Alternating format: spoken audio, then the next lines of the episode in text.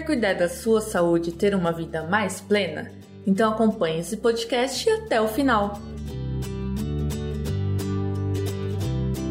Muito prazer, se você está me conhecendo agora, eu sou a doutora Denise Gomes, sou médica ginecologista obstetra e hoje é, na verdade, é praticamente a resposta a uma pergunta que eu recebo com bastante frequência e até um pouquinho de medo.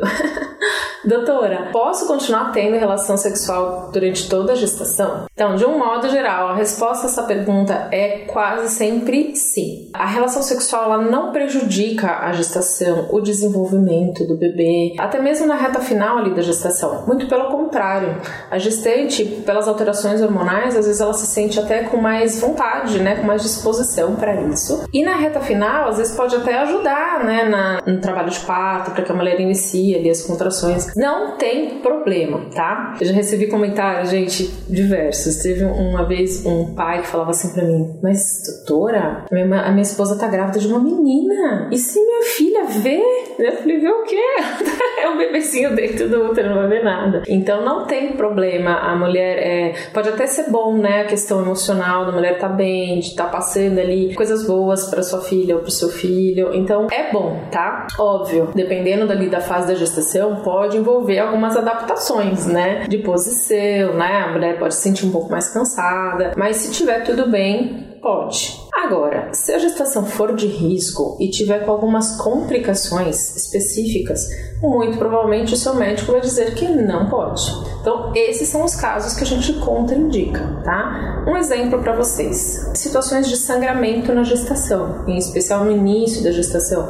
Tem algumas mulheres que elas podem estar tá ali sangrando, tá com um pequeno coágulo atrás do saco gestacional e pode ser que a gente indique a abstinência sexual, ou seja, evitar a relação sexual por um período situações em que a placenta se insere de modo anômalo, então aquelas placentas prévias, então a placenta está baixa e ali o toque durante a relação sexual pode prejudicar, pode fazer a placenta descolar. Ou situações em que a bolsa das águas rompeu precocemente, então a mulher começou a perder líquido, foi diagnosticado bolsa rota. Nesse caso, a gente vai contraindicar pelo risco de infecção. Então, em algumas situações específicas, pode ser contraindicada a relação sexual e aí o seu médico vai te falar, vai te alertar, ou por um período de tempo, ou às vezes até mesmo durante toda a gestação. Mas eu gostaria de lembrar, isso é pontual, isso é específico, vai ser orientado para você durante o seu pré-natal. E também é importante lembrar que após o parto, aí sim, a gente pede um período de abstinência para recuperação para o colo do útero que vai estar tá se fechando, para a mulher que vai estar tá se recuperando ali do parto,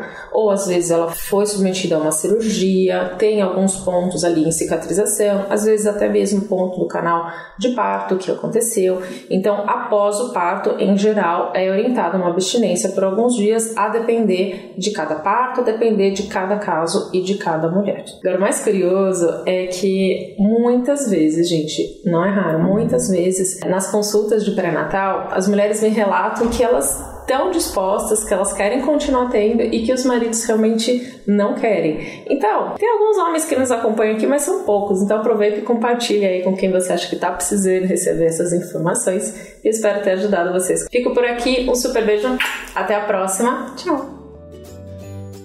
Gostou desse conteúdo? Então corre lá no canal da Mamãe Plena no YouTube que tem muito mais.